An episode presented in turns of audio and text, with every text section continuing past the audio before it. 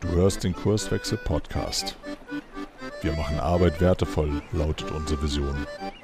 Im Podcast sprechen wir über lebendige Organisationen, den Weg dorthin und die Nutzung von modernen Arbeitsformen. Motivation, Alina. Moin, ja. hasse, hasse welche mit. Was ist damit? Ja, moin Arne. Wir, wir sehen gleich mal. Wir sehen gleich mal. Äh, kleiner Deep Dive oder größerer Deep Dive, das wissen wir noch nicht, das werden wir mal sehen. Äh, ins Thema Motivation.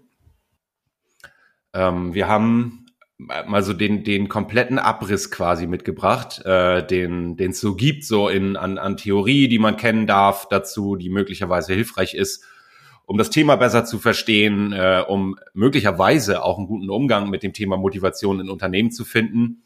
Ähm, ja, legen wir mal los, oder? Mhm.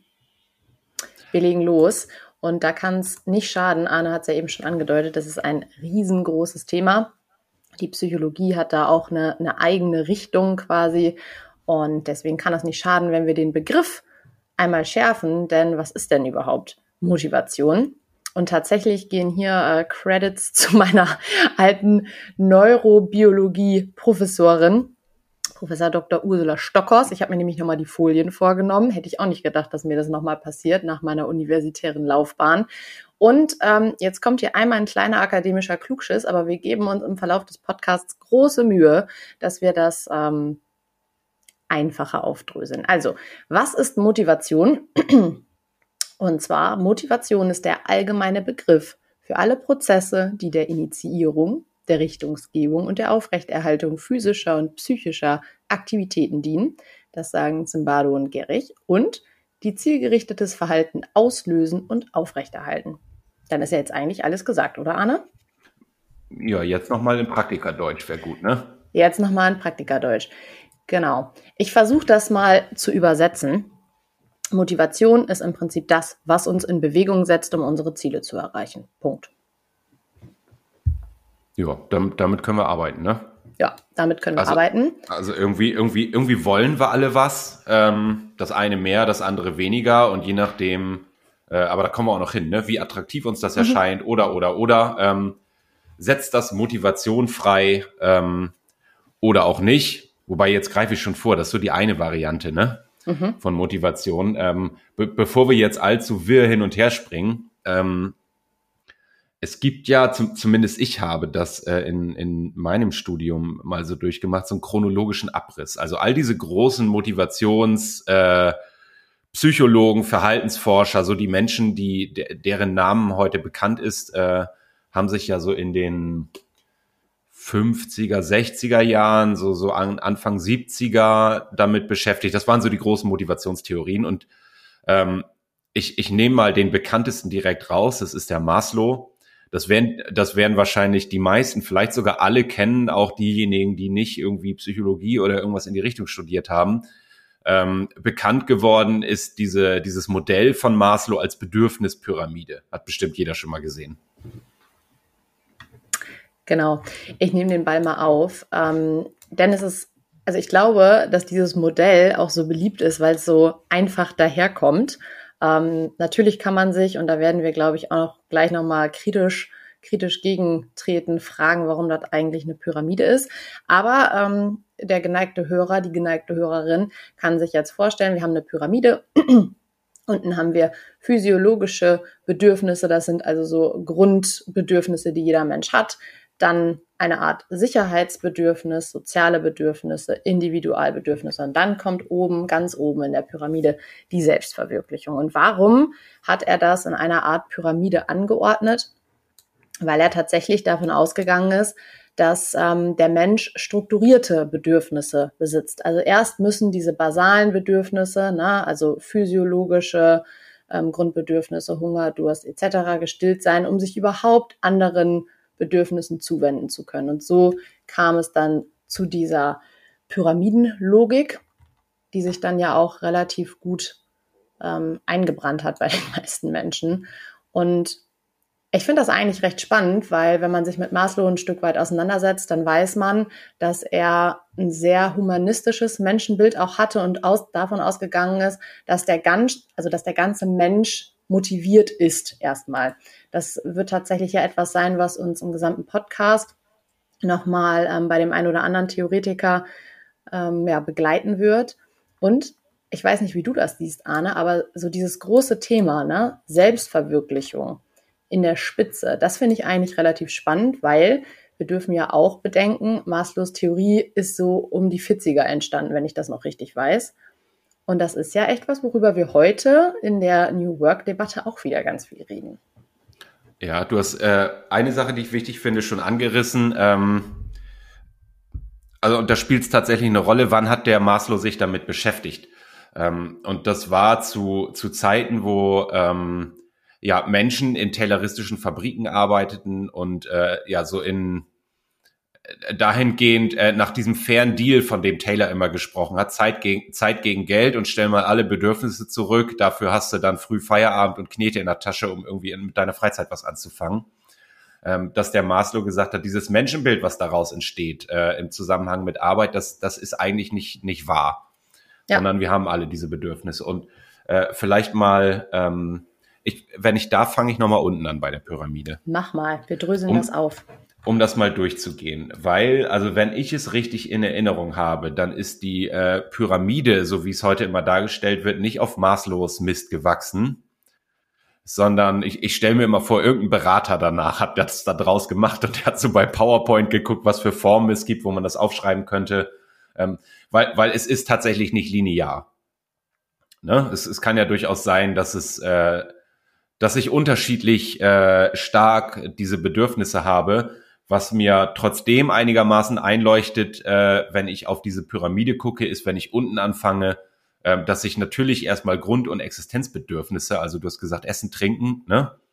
Und ich nehme mal direkt die, die nächste Stufe, das Bedürfnis nach Sicherheit, also Dach überm Kopf, äh, würde ich mal, oder wenn, wenn ich in einem Kriegsgebiet lebe und äh, da fallen jeden Tag Bomben neben mir runter, dann fange ich wahrscheinlich nicht an, mir zu überlegen, ob ich noch irgendeinen Ausdruckstanz lernen will morgen. Ja, das finde ich schon unwahrscheinlich. Un unwahrscheinlich. Also das, ne, wie heißt das noch? Erst, ach nee, äh, erstes Fressen, dann die Moral gehört woanders hin. ähm, aber es ist klar. Also er, erstmal muss ich leben. Und dann kommen ja irgendwann bei Maslow ähm, diese sozialen Bedürfnisse und du hast es Individualbedürfnisse genannt. Vielleicht mhm. kannst du da noch mal jeweils ein Beispiel bringen, damit wir das eingeordnet kriegen. Ja, ich glaube, dass die Individualbedürfnisse besser zu verstehen sind, wenn wir nachher bei McClelland angekommen sind, weil McClelland ja auf Motivstrukturen und so weiter eingeht und wir da, glaube ich, nochmal die viel bessere Rückkopplung dann haben, weil sonst greifen wir so viel vorweg.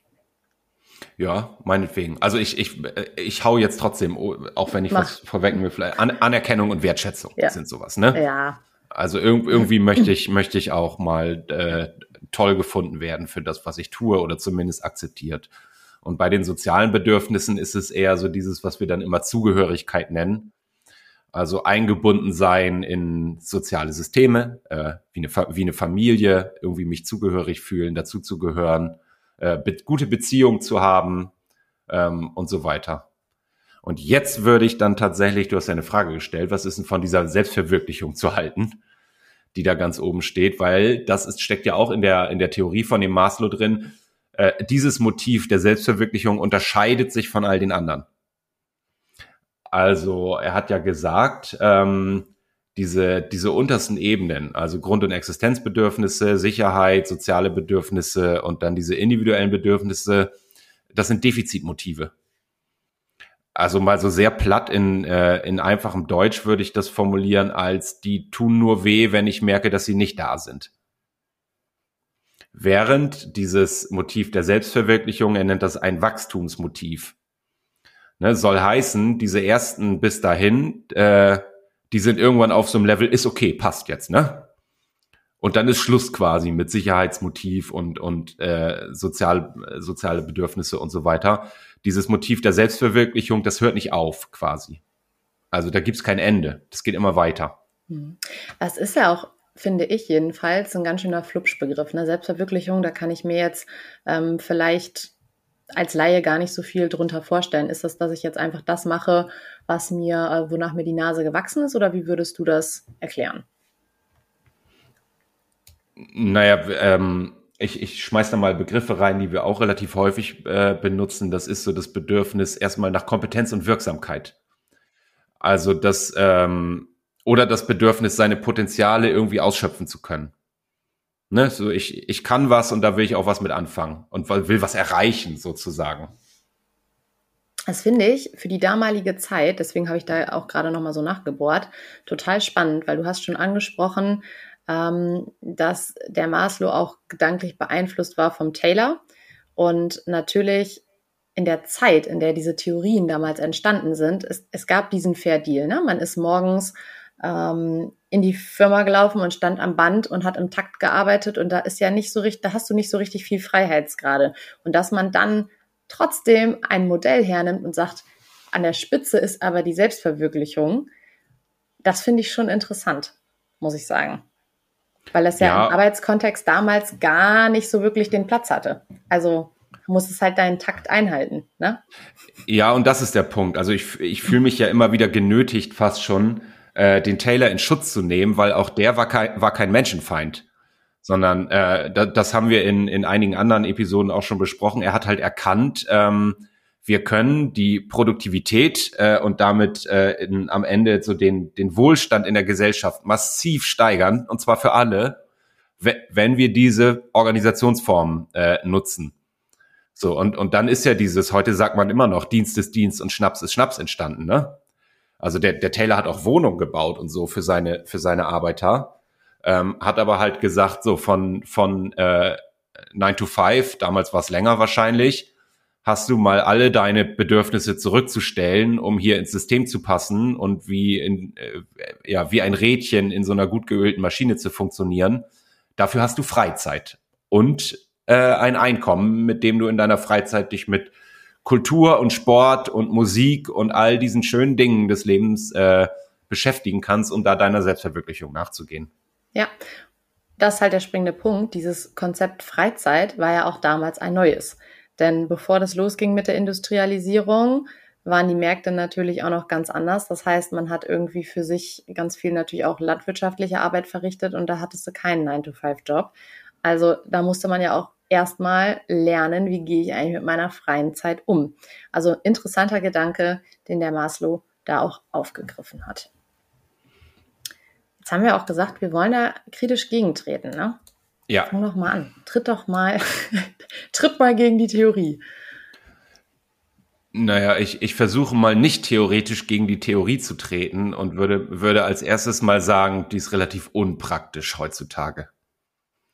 Weil wir natürlich äh, heute von dem Wohlstand profitieren, den der Taylor uns beschert hat, wenn wir so wollen, um es mal so sehr vereinfacht zu sagen und zumindest so in westlichen Gesellschaften diese physiologischen und Sicherheitsbedürfnisse ein, eigentlich äh, so als Grundrecht verbrieft sind und sich da keiner mit befassen muss. Ne? Klar ist mir äh, bewusst, es gibt Menschen und so weiter, aber in, ist nicht die, es ist nicht die Regel, dass wir uns Gedanken darüber machen, ob wir morgen noch was zu essen haben oder vielleicht kein Dach mehr über dem Kopf. Insof insofern können wir das schon mal ausklammern. Und wenn wir dann in dieser, äh, bei diesen Defizitsmotiven sind, ähm, also äh, all das vor der Selbstverwirklichung, also soziale Bedürfnisse ähm, und so die Bedürfnisse nach Anerkennung und Wertschätzung, das waren jetzt nur die beiden Beispiele, die ich genannt habe, da ticken Menschen sehr, sehr unterschiedlich, so dass da für mich diese, diese Hierarchie gar nicht mehr greift. Ne, also es mag Menschen geben, die sind total happy, wenn sie ganz wenige soziale Beziehungen haben und einfach mal ihre Ruhe. Ähm, andere sehen das völlig anders und das ist natürlich bei, bei diesen individuellen Bedürfnissen. Wir haben irgendwann mal eine Episode über Persönlichkeitstests gemacht. Ne, die in einem anderen Kontext zwar, aber da kann man noch mal reinhören. Ähm, da gehen wir das ja einmal durch, wie unterschiedlich so individuelle Motive sind. Ähm, und das zieht sich ja durch bis zur Selbstverwirklichung. Also was ist denn Selbstverwirklichung? So, das ist, kann auch nur jeder für sich selbst beantworten. Insofern ist unpraktisch, finde ich. Ja, also auf jeden Fall für unseren Kontext in der Organisationsentwicklung ob das in irgendwelchen Coachings vielleicht wieder auf Resonanz stößt. Da kenne ich mich nicht aus. das kann ich auch schwerlich einschätzen. Aber so aus der ähm, psychologischen Brille würde ich auch sagen, dass ähm, mich das Thema so, dass der Mensch Maslow zufolge strukturierte Bedürfnisse besitzt, da denke ich mir halt so, ja, das äh, resoniert so gar nicht bei mir tatsächlich. Also ich kann mir schon vorstellen, dass es da so eine Art, es, es muss, wie gesagt, Grundbedürfnisse geben, aber wie du ja auch schon gesagt hast, es greift ja in der heutigen Zeit in den meisten Regionen hier bei uns erstmal nicht mehr. Und deswegen lass uns doch einfach mal weiterspringen, oder? Lass uns mal weiterspringen. Äh, vielleicht an der Stelle ein bisschen Struktur. Ähm, man, man könnte sagen, wir haben so Kapitel. Ähm, das heißt, äh, das war jetzt Kapitel 1, Motivation allgemein und der Maslow. Ähm, wir machen kurzen Cut und werden mal versuchen, in dieser Serie ähm, immer am Ende einer, eines Kapitels oder am Anfang des nächsten eine kurze Einordnung zu machen und vielleicht auch eine Brücke zu schlagen zwischen diesen Theorien, bevor wir am Ende nochmal so, wie man so sagt, in der Nutshell aufmachen. Insofern an dieser Stelle ein Cut ähm, bei dem Maslow und wir springen weiter mit Kapitel 2. Ja, Arne, das ist ja wahrscheinlich so dein, dein Favorite. Auf jeden Fall weiß ich, wenn du bei Kunden davon berichtest, ähm, ja, dann geht's ab sozusagen. Die Rede ist von McGregor, Theorie X, Theorie Y.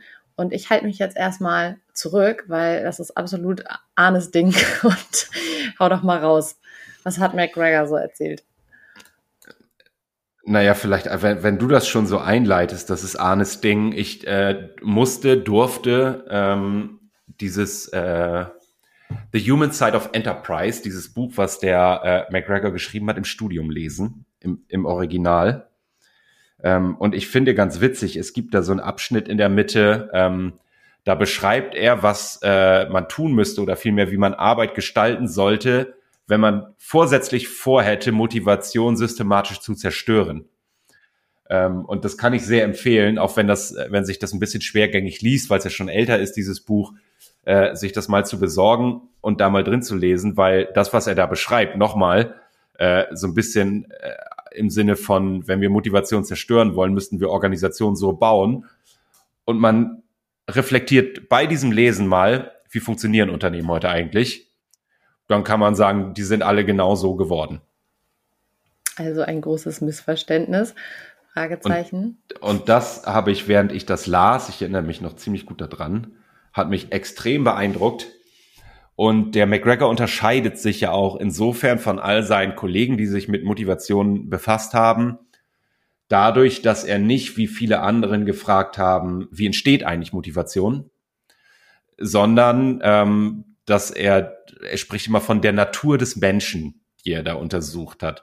Er hat die Frage gestellt, ist Motivation überhaupt etwas, was in der Natur des Menschen, also so ich sag mal, in den Werkseinstellungen bei uns verankert ist? Oder ist das etwas, was wir uns immer irgendwie von außen holen müssen?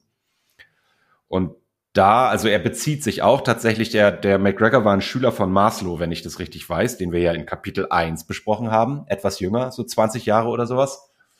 Ähm, und er bezieht sich auch tatsächlich auf äh, das, was beobachtet werden konnte, wie lief eigentlich Arbeit und es war eben, waren eben die tayloristischen Fabriken. Und in diesem Zuge ist etwas entstanden, so ein, er nannte das dann ein Menschenbild, ähm, was er als Theorie X bezeichnet hat. Diese X-Typen, die Arbeit nicht mögen, das langweilig finden, äh, nach Möglichkeit, wenn es irgendwie geht, vermeiden, ähm, natürlich dann auch in diesen Fabriken streng geführt werden müssen. Also wer nicht arbeiten will, da muss man halt aufpassen, dass, sie dass sie es trotzdem tun. Ähm, und dann auch naja, im, im Zweifel sanktionieren, wenn da, wenn da so ein Schlendrian äh, sich einschleicht oder eben Belohnung aussetzen, ne? dass man sagt, äh, du hast in der zu dem Maslow gesagt, als wir da waren, die Leute haben im Takt gearbeitet. Also ich kann natürlich mal eine Prämie auf eine höhere Taktung aussetzen, um so ein bisschen noch mal so den die Motivation anzuheizen. Ähm, ja, also Belohnung oder Strafe, so sind sie zu motivieren, diese Xer. Ähm, und Verantwortung können die natürlich auch nicht übernehmen. Wollen sie auch nicht. Äh, ist einfach nicht drin. So, und äh, der McGregor war eigentlich eine ziemlich coole Sau, ähm, weil, also ich weiß nicht, ob er es so gemeint hat, aber ich finde, er hat so ein bisschen ironisch auch das äh, alles aufgezogen und äh, dann beschrieben, es gibt ja auch diesen anderen Typ von Menschen, nämlich den, äh, den Menschen nach der Theorie Y, also XY, keine weitere Bedeutung für ihn, ist einfach Unterscheidung ähm, wo er sagt, na ja, es gibt schon Menschen, bei denen muss ich nicht von außen irgendwie belohnen, bestrafen, anreizen. Also die sind zufrieden durch das Arbeiten selbst quasi, durch das, was sie da tun. Ähm, de dementsprechend muss ich, also muss ich auch nicht so aufpassen, wenn wir über Führung sprechen, ne? Ich muss da nicht als Aufseher dahinter stehen und aufpassen, dass die nicht aufhören zu arbeiten, weil die haben halt Bock dazu, ne?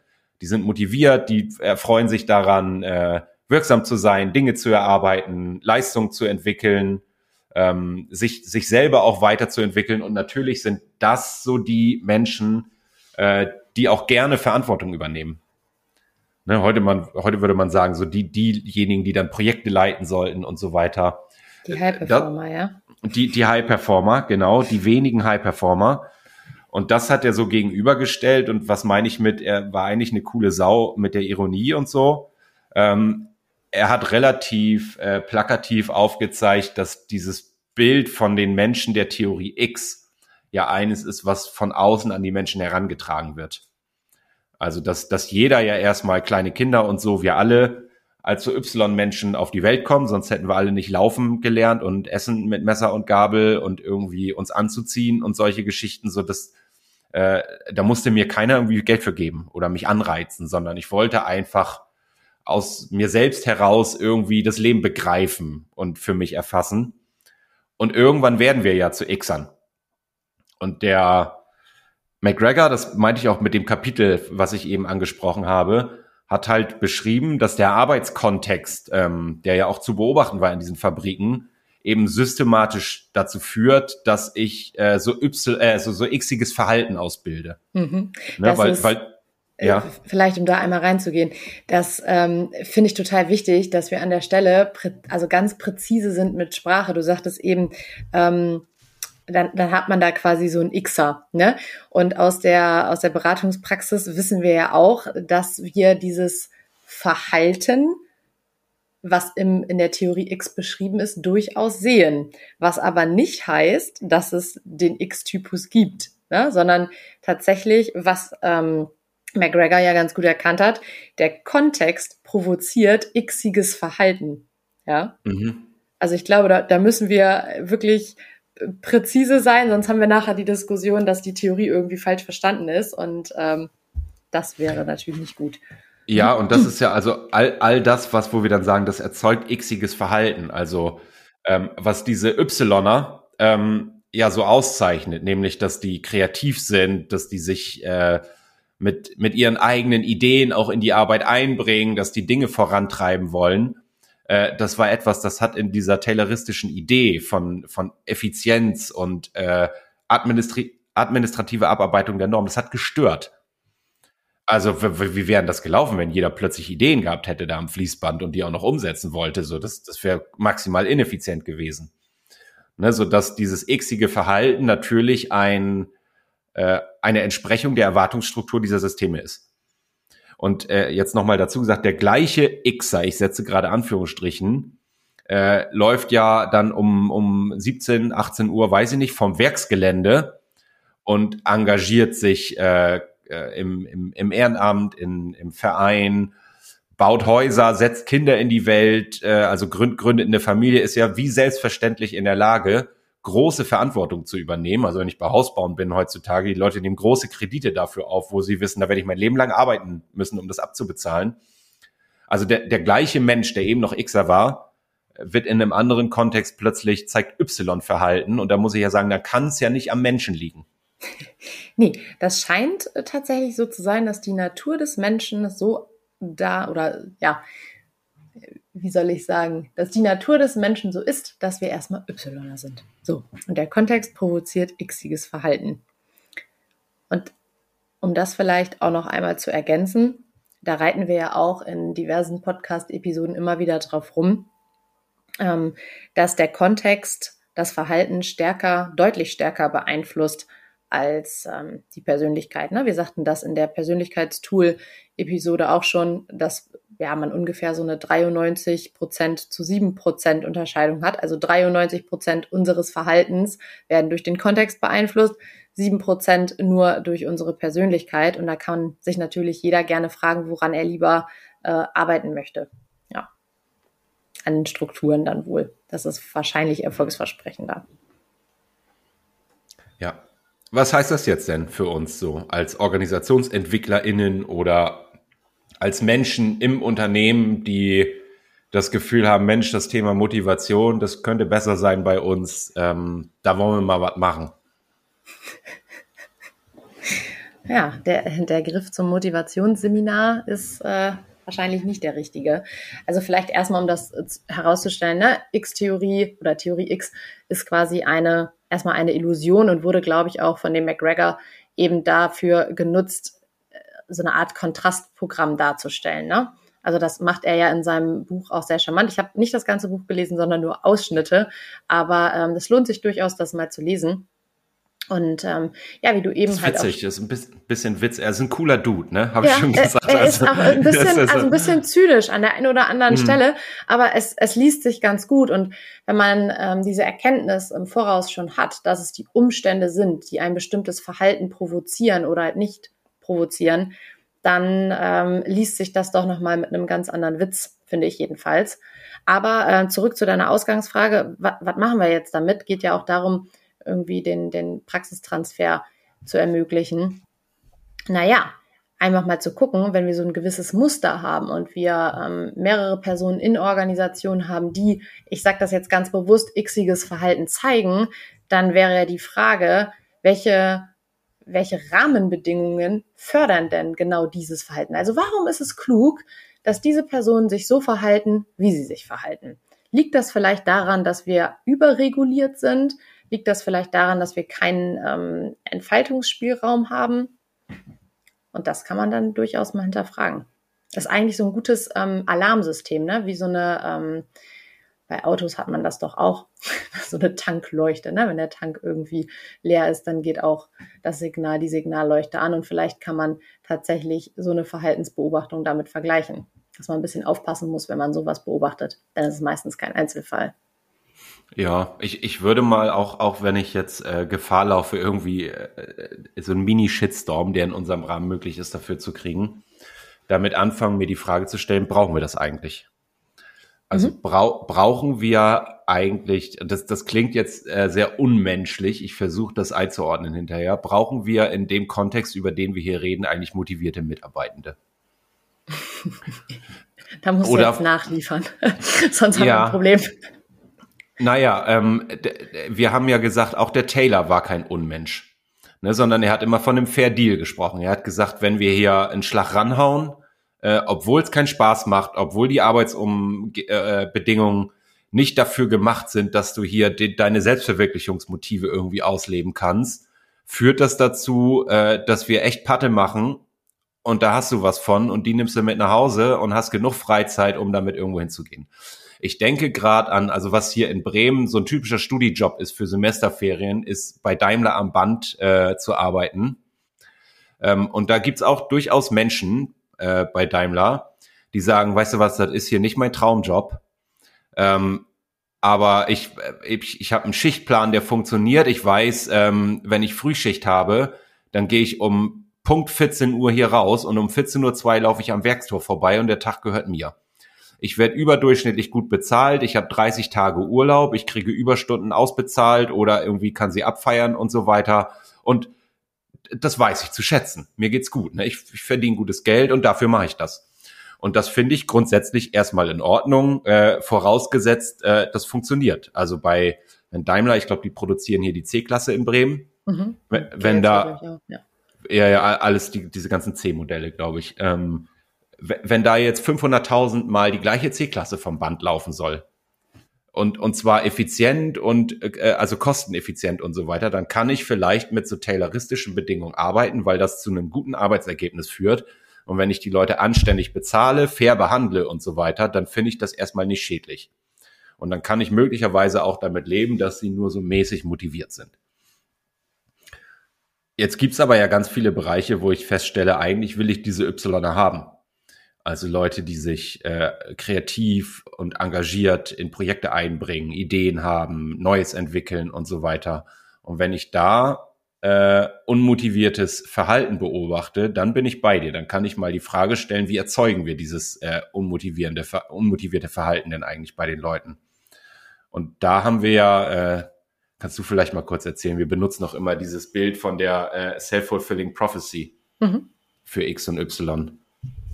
Naja, das hat der McGregor ja auch untersucht. Ne? Der hat ja die unterschiedlichen Führungsstile und ihre jeweils zugrunde liegenden Menschenbilder untersucht. Und so kam er ja auf Theorie X und Theorie Y. Das heißt, wenn ich jetzt eine Annahme habe über einen Menschen und sage zum Beispiel, oh, der Arne ist ein besonders motivierter Mitarbeiter, dann spreche ich dir auch andere Fähigkeiten zu und räume dir im Zuge dessen mehr Freiräume ein. Und du ja, fängst natürlich auch an, dann über dich hinauszuwachsen, weil du merkst, ja, oh Mensch, mir wird Vertrauen geschenkt, ich kann hier irgendwie autonome Entscheidungen treffen und äh, damit zeigst du natürlich ein anderes Verhalten und äh, damit bestätigt sich eigentlich meine Theorie, mhm. dass ich die Annahme hatte, auch Mensch, der Arne, der ist motiviert. Andersrum könnte es so sein, du bist Führungskraft, sagst ja, Mensch, äh, hier meine Mitarbeiterin Alina, die ist irgendwie faul wie ein Sack Bohnen, keine Ahnung. Ähm, da kannst du nichts zutrauen. Da, die musst du ganz eng anleiten und steuern, weil wo sie sich umdreht, da macht sie alles kaputt. Ähm, das spüre ich als Mitarbeitende dann ja auch und nehme mein Verhalten zurück und sage dann, ja, du ganz ehrlich, da muss ich mich jetzt hier nicht mehr anstrengen, ne? wenn meine Führungskraft mir hier nichts zutraut, schwierig. So, und äh, dann erzeugt man damit im Prinzip genau das Verhalten, was man als Grundannahme zuvor hatte. Also es ist dann eine Art Teufelskreis und eine self-fulfilling prophecy. Ja. Mhm. Das hat eine, eine Teilnehmerin aus unserer Ausbildung neulich ganz schön gesagt in dem, in dem Motivationsmodul, die auch ja. aus einem relativ großen Konzern kommt, äh, was so sehr pyramidal, tayloristisch organisiert ist, glaube ich zumindest. Ähm, und sie sagte, naja, wir, wir haben hier natürlich nicht den ganzen Laden umgeräumt, aber wo immer ich als Führungskraft ähm, agiert habe, ähm, habe ich den Leuten diesen Raum geboten.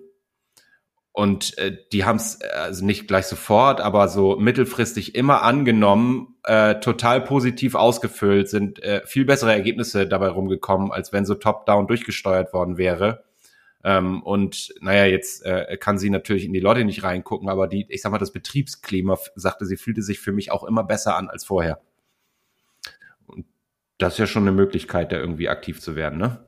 Ja, einmal das und da erinnere ich mich auch an eine zweite äh, Teilnehmerstimme, äh, die in die Richtung ging, naja, wenn ich jetzt xiges Verhalten in meiner Organisation beobachte. Und da geht es tatsächlich überhaupt nicht um äh, Arbeit am Band, sondern auch eher um ähm, ja, Wissensarbeit, würden wir mal so sagen. Ähm, und ich stelle fest, die Menschen, die wir ausbilden, für die haben wir eigentlich, also die fühlen sich in ihrer Rolle nicht wohl.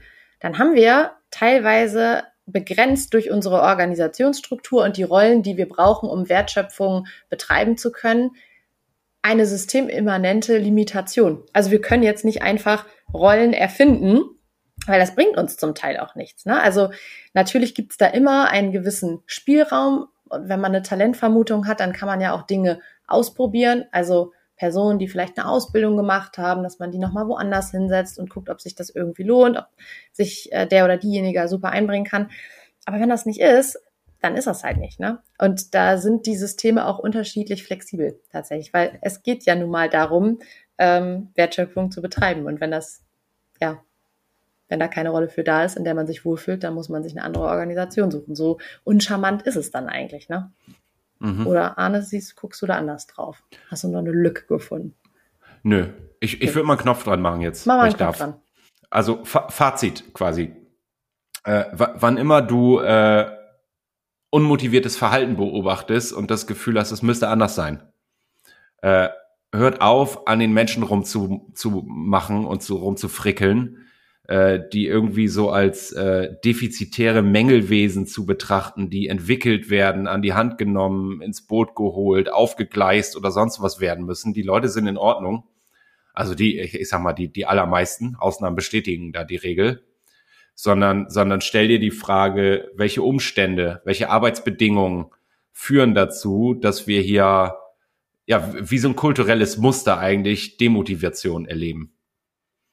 Und dann kluge Hypothesen zu bilden, also welche Strukturen, äh, Praktiken, Prozesse, ähm, wir, wir werden über Programme sprechen, auch in unserer Ausbildung äh, zum Beispiel, ähm, welche Programme führen dazu, dass ähm, Demotivation eigentlich systemimmanent ist hier bei uns. Und da dann äh, kluge Experimente und Versuche zu starten und zu gucken, was macht das mit den Leuten, das ist ein kluger Ansatz für, ja, generell Organisationsentwicklung, aber sehr konkret hier auch, um an der Motivationsschraube nochmal zu drehen, so falsch dieses Bild auch ist. Schön, dass du wieder reingehört hast. Mehr Infos zu uns und diesem Podcast findest du unter www.kurswechsel.jetzt.